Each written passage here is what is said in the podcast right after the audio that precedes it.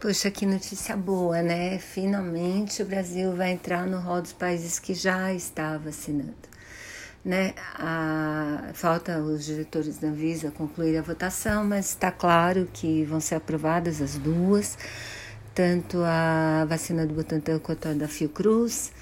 A eficácia da, da Fiocruz parece melhor, mas a, provavelmente a vacina do Butantan é mais segura, porque é um método de fazer essa vacina que se usa há milhões de anos.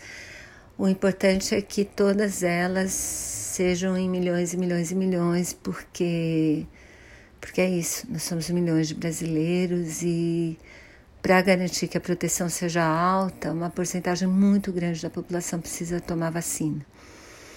Então vamos esperar que essa vacina chegue aos milhões e milhões, essas vacinas, né?